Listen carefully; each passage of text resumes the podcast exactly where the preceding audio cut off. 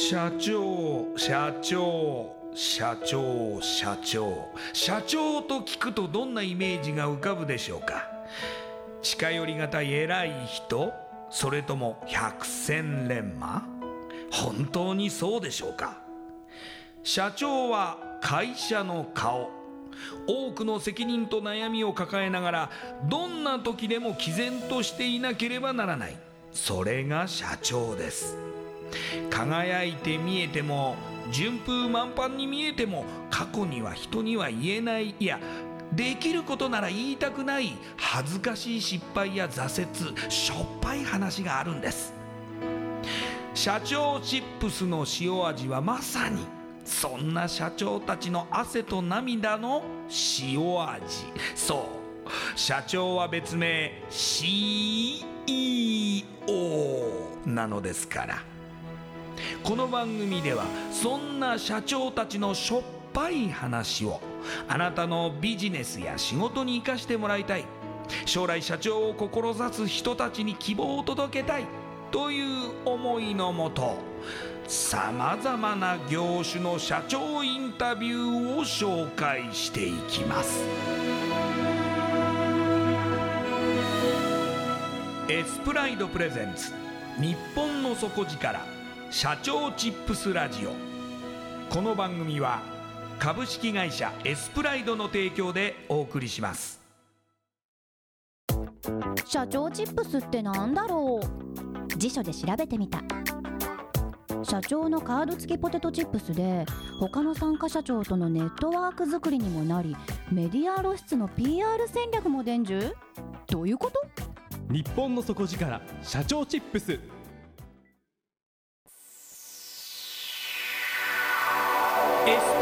レゼンツ日本の底力社長チップスラジオ。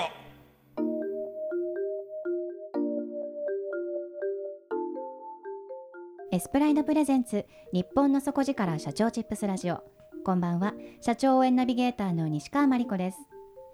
今夜のゲストは株式会社プラスワンインターナショナル代表取締役社長新貝剛さんです。新貝社長よろしくお願いします。はい、よろしくお願いします。ではまずはじめに私の方から新貝社長のプロフィールご紹介させてください。新貝さんは独協大学入学後渡米されましてインディアナ州立大学に編入。在学中に1998年アメリカのブランド医療を扱うセレクトショップを高松市で始められ1999年にはプラスワンインターナショナルを設立されますそして2003年アメリカで学んだデザインスキルを生かしてオリジナル商品の専門店へと業態を変更し業界トップシェアを誇る企業へと成長させていらっしゃいます。ではこの後新貝社長の汗と涙の塩味エピソードに迫っていきます。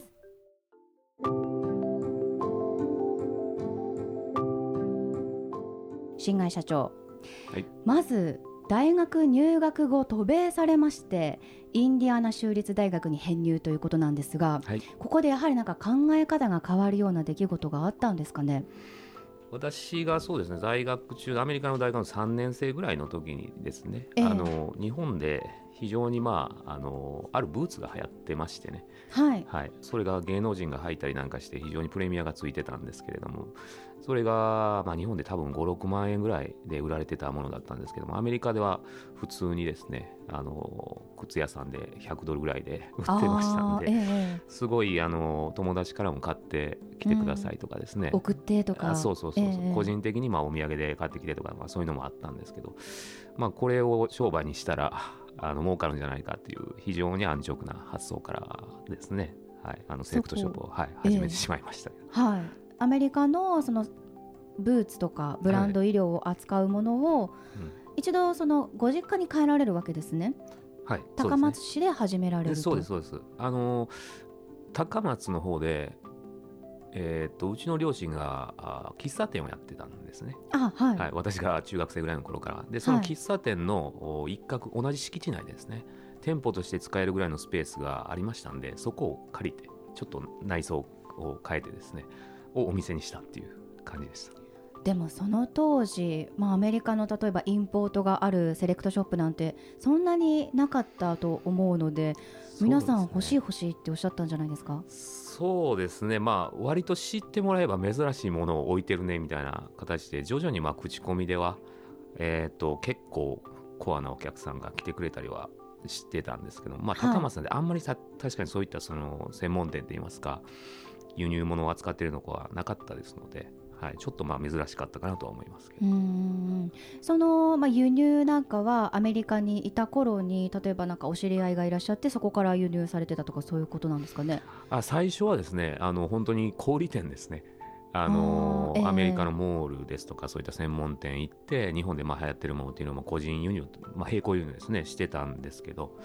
でそれでまあどうしてもやっぱ日本で流行ってるものが欲しかったのでいろいろ探してたんですね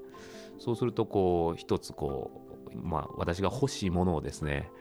ずらっとこう並べてるようなお店を1店舗だけ見つけましてはいでそこでもうここしかないというのでもう買い漁りましたねそこでね。はあーいやお宝の宝庫みたいな感じででしたね。ね。もう、うんまあ、ここからここまでくださいみたいな世あそうそうそう界ですよね。そんな感じです。もうだから、ほうん他のお客さんに何この人みたいな感じで見られてですね、ガッサーとこう取っていって、はいはい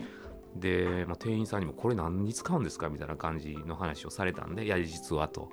いうことで、まあ、私、まあ、もちろん個人でこんだけ切るわけではないのであのうん日本でお店やってるんで実は買い付けなんですという話をさせていただいて。なので、まあ、ディスカウントしてくださいという話をしてましたね当時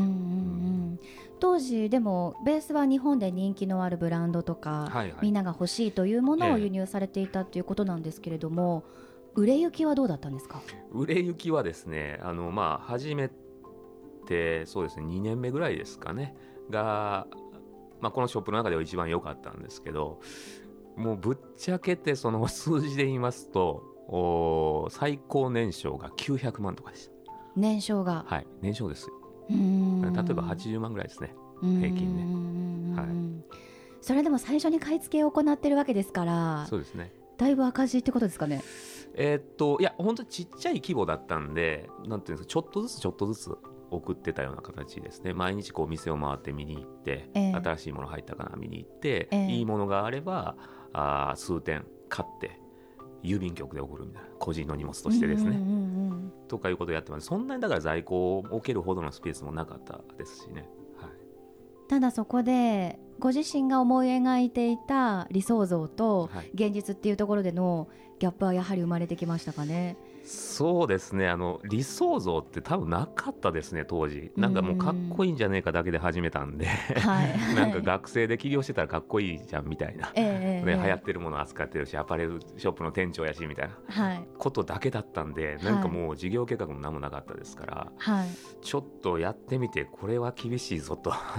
いう感じにはなりましたよね。やっぱりはい。いちょっと舐めてました。自分一人でやってらっしゃるわけですもんね。そうですまあ私が買い付けに行ってる時は、まあ、その幸い、えーうちの両親がええ。横で、あの喫茶店やってましたんで母親とかにちょっと店番をあのお願い お願いしてたりはしましたけどね。うんうん当時まあじゃあそのやってみて現実を知って、はい。じゃあそこからどうしようっていうところにまあたどり着くためにはどんなことを考えられたんですか？いやもうそうです。とにかく流行ってるものがもうアメリカのものがあまり流行らなくなってきたんですけどもそうなってくるともう困ったなという感じで、まあ、多分どんどんどんどん商売的にももっともっと自利品になっていくのでもうこれは完全に廃業して、えーアメリカのその大学にね復学しようかなとも思ってたんですよ。はい。でお店をしながらバイトもまあ2つぐらいやってましたしっていう感じのなんかこうなんていうんですかね先が見えないかったですね。当時はどうしようかっていう。ね学校戻るもなんかちょっとね何年間かちょっと休学してますからちょっとちょっとそういうテンションでもないなみたいな感じもありましたしね。ちょっと困ってました、うん。はいうん正直、はい。どうしたらいいのかっていうところでうん。なんか取っかかりも見つからないままっていう時間が割とここで流れたわけですね。かったですね。2年間ぐらいはちょっとこう闇にはまってましたね。うん。はい。そこからでは今現在の T シャツの事業ってあると思うんですが、はい。どういうふうにつながっていくんでしょうか？えーっとですねまあデザインをですね私アメリカでちょっと学ぶ機会があったんですね。あのデザイナー、まあ、ショップのオーナー兼デザイナーさんと知り合いになりまして。ええでそこでまあ買い付けも私させていただいてたんですけれどもそのまあオーナーさんのもとでちょっとデザインのこととかで働く機会をいただきましてでそうですね彼が使ってたその当時のまあ Mac ですね。デザインソフトこうフル装備の Mac をいただいたので、ええはい。すごいですえねー、ちょっとなんかそういう滑腹のいいというですね方だったんですけど。うんうんまあ、日本のこのなんていうんですかファッションの流れっていうのを非常に彼は興味持ってましたんではい。で私がデザインに興味があるっていう話もしてたんであじゃあこれあげるよっていう感じで いろいろ使ってみなみたいな感じだったんですよね。なのでまあそれをこうグラフィックデザインとかうをこうしながらですね本当にえー見よう見まねですけどちょっとこうデザインを学んでいったっていう形で、ええ。まあ、それがすぐに生かされるわけではないんですけどあの日本でのその私のセレクトショップであんまりこう買い付けて仕入れたものというのがもう売れなくなってきてたんでええ。もうどうせなんかブランドがあまり売れなくなってきたんだったら自分でグラフィック作って T シャツにプリントして売っても一緒やんというような形、はい、でやってみようということで、えーっと T シャツのメーカーさんを探したりとかあとはまあ自分でグラフィックデザインやってプリント工場探してうんうん。で作ってみて、まあ、最初そう、ね、自分がデザインしたものが実物になってこう商品になるっていうのは非常にこう感動的でしたけどで店で置いて並べてこういろんなこうお客さんに自慢してたわけですよ。はい。よく来てくれてあの結構まあ話ができるお客さんとかにはあの自分でデザインしたやつなんです。でちょっとよかったら見ていってとかっていう感じで言ってたらですね。あ新海さんデザインできるんだったらなんかその例えば飲食店のねユニフォームとかもデザインやってくれるんですかって言なるほど。言ってくれたお客さんがいらっしゃいまして、あはい。全然やりますよ。はい。なんかあるんですか？そういう引き合いがって言ったら、まあ、知り合いの地元のラーメン店の社長さんがそういうユニフォームを作りたいと言ってるということで紹介いただいたんですよね。で、まあ、私早速あの自分のプリンターでパソコンのプリンターで名刺を作ってですねすぐ。はいはい。で商談に行きましてデザインの打ち合わせとかをさせていただいてで1ヶ月ぐらいやり取りしましたかねデザインでまあでもないこうでもないということで。でまああのオーダーいただいたんですけれども1店舗のラーメン店で200枚ほど、うん。うん結構いい T シャツだったんです。しかもちょっとしっかりした厚めのいい T シャツにデザインをこう大きくバーンと入れて200枚ってきたんで。30万ぐらいだったんですね、そうですね、めちゃくちゃ大きいじゃないですか当時からすると。案件ごとのやっぱり枚数のレベルが違いますね。そうですそうです、もうはい。はい1枚1500円の200枚でしたね、うんうん。おっとこれはと。思いましたね。見つけたってこれ感じですね。じゃねと。そうそうそう思いました本当に、はいはい。でも幸いデザインがねそういった感じで使ってもらえるぐらいのデザインできたんでこれでいこうかなっていうちょちょっとだけこう光が見えたような感じにはなりましたよね当時うね、んでも一つそうやって実績ができると、はい。こんな形になりますっていうことでまた営業もしやすくなって。あそうですそうです。はい。でまあ地元だったら結構有名なラーメン店さんだったんでそこの T シャツデザインで作ったっていうことでいけば他のお店も聞いてくれやすくはなりましたね。はあなるほど、うん。その当時で言うとそのオリジナル T シャツを作りますとか、うんうん。デザインしますっていうのって珍しかったんですか？いやあったとは思うんですけどもまだネットもそんなにバリバリとこう出してる時期でもなかったですしまだそのネット通販自体にあまりこう信用性がなかったというか、今ほど皆さん使ってらっしゃらないような時期だったと思うのでなんかこう地元のそれこそ電話帳とかですね調べたりで多分やってたのかなと思いますね。ええ。うん。でも新海社長はネットにもまあ参入されますもんね、そうですね、はい、それもちょっときっかけがあったんですけど、まあいろいろ学校とか営業もしてたんですよ、飲食店と学校メインで地元でやってたんですけど、あ学校ですか、はい、学校の部活ですね、ああ部活のユニフォーム、そうですね、なるほど。まあユニフォームというか、どっちかというとあの練習着の方ですかね。うん。競技用のユニフォームはまた別であると思うんで、練習、はい普段着るやつっていうのをチーム T シャツを作ってください、デザインやりますっていうことで営業してまして、まあ、あとはクラス T シャツ、文化祭とかのクラス T シねャツ、はい。い。った形で営業してるうちに、まあ、先生に言われたんですよ。あのサイトがあったらもっとやりやすいんじゃないの？って。もういちいちこうなんね放課後狙ってきてもらってなんか悪いわ全然大出せんのにみたいな 形で言われてたのでちょっとそれがきっかけで、まあ、ホームページ作成ソフトをですね買うきっかけにはなりました。でもそのホームページができたことによってお客様の例えばまあ層もだし、はい。あの情報の提供も幅広くなっていろいろなまあ発注がもらえるようになったんじゃないですか？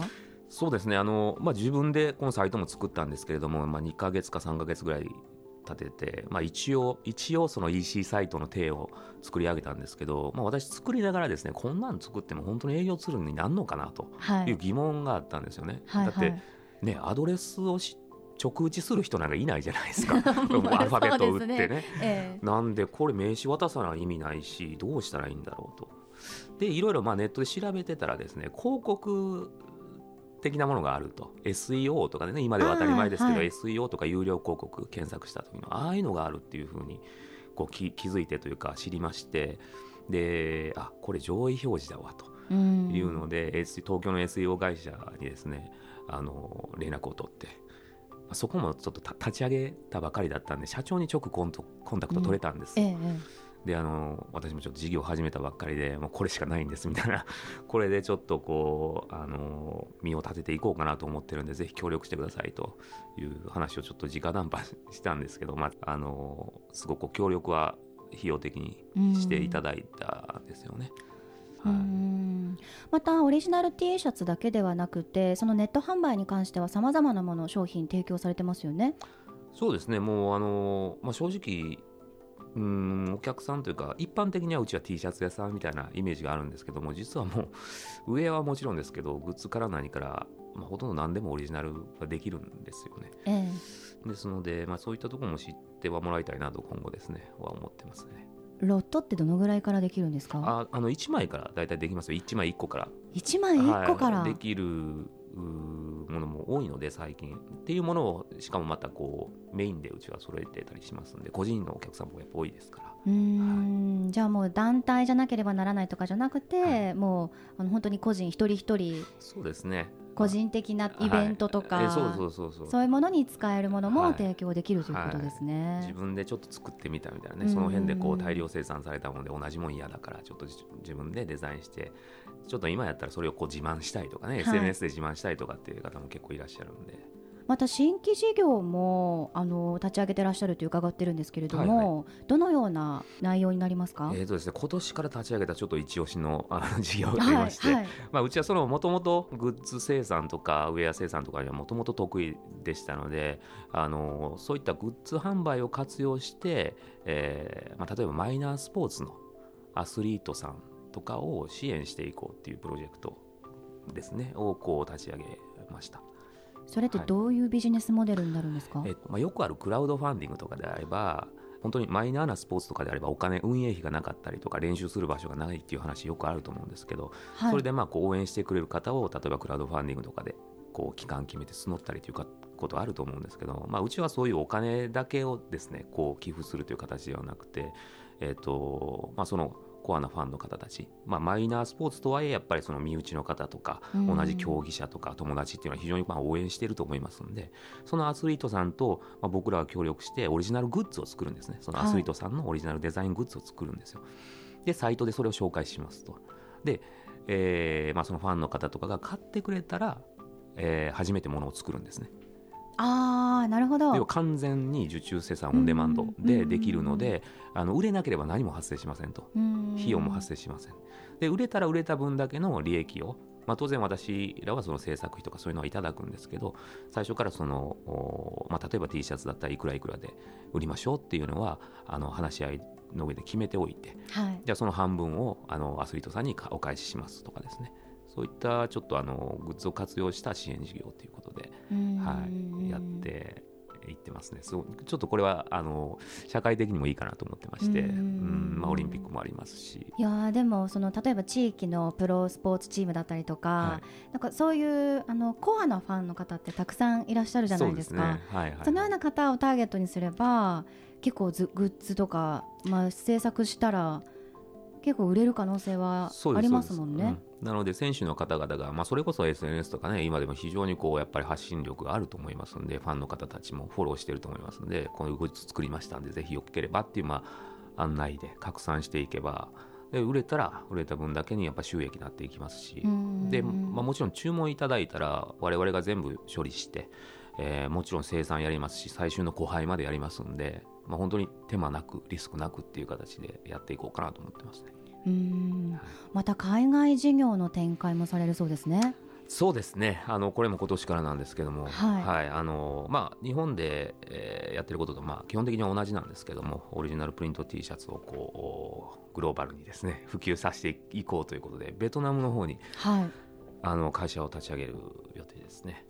ベトナムでそのオリジナル T シャツっていうところのニーズって結構あるものなんですか？それも調べたんですけど、はい。あのまああるのはあるんですよ。日本のような用途で日本ほど使われるかどうかっていうと、まあ、それイベントの数とかもあ関わってくるし学生の数にも関わってくると思うんでちょっとまだ未知数な部分はあるんですけど、まあ、同業他社もありますしで広告もやってたりするので、まあ、イコールビジネスとしてはあのローカルビジネスとしては成り立ってるんだなっていうのがあるんであとはこの事業構造ですね。はい。ちゃんと、まあ、あー競争力のある価格で、えーものづくりできるのかとかクオリティとかですね担保できるのかっていうところがここから課題ですよね。はいはい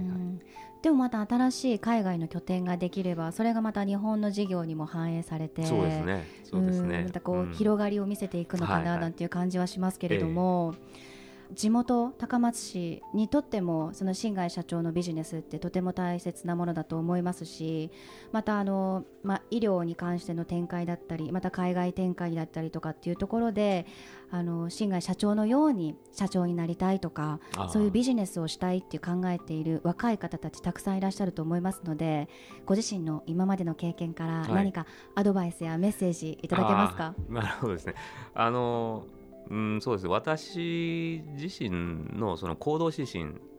てよく聞かれるんですけど、まあ、うちの社社訓みたいなもんでもあるんですけど用意周到勇気とスピードっていうのがあるんですよ。これあの僕の行動指針なんですけど一応順番になってるんですね。ええ最初なんか物事を起こす時っていうのは用意周到に当然準備はしないといけないんですけどもある程度考えて考えて考えていったら分かんないですよねもう考えてるってことは可能性があるから迷ってるんですよねそこで。うん。なんでそこでまあやるかやらんかはまあ勇気を出して やってみないとこれはもう分からないですし早くやった方が失敗は失敗でもいいんですよね。日本でまず大学をスパッと辞めて アメリカの大学に行ってしまったり そうそうそう日本に帰ってきたと思ったらセレクトショップを起業されたりとかっていうところのやはり行動力にも表れていらっしゃると思いますし、えやっぱりこう思ったらすぐ行動するからこそすぐに修正できいろいろな まあものも見て聞いて情報も収集してるからこそ修正もできるという、ーそうですね。ある程度思い出したら私ももう早くやりたくてしょうがない性格なんですよね。あの結果が知りたいんですよ早く。そうすれば次に何せないかんか分かるじゃないですか。うまくいけばうまくいったらいいし悪かったら悪かったでもう次のことやるしっていうことでしたね前に進むっていうことはやはりまず行動してそうですね。その結果を見てはい。また進む。そうですね、まっていうことの繰り返しなんですね。ですね。ありがとうございます、はい。今夜のゲストは株式会社プラスワンインターナショナル代表取締役社長新貝剛さんでした。ありがとうございました、はいありがとうございました。インパクトのある PR がしたいけどどうしたらいいのか採用の時学生の印象に残せるようなものがあればな。社長同士のつながりを作りたいんですけど。社長さん悩んでいませんか？その悩み解決しましょう。日本の底力社長チップス。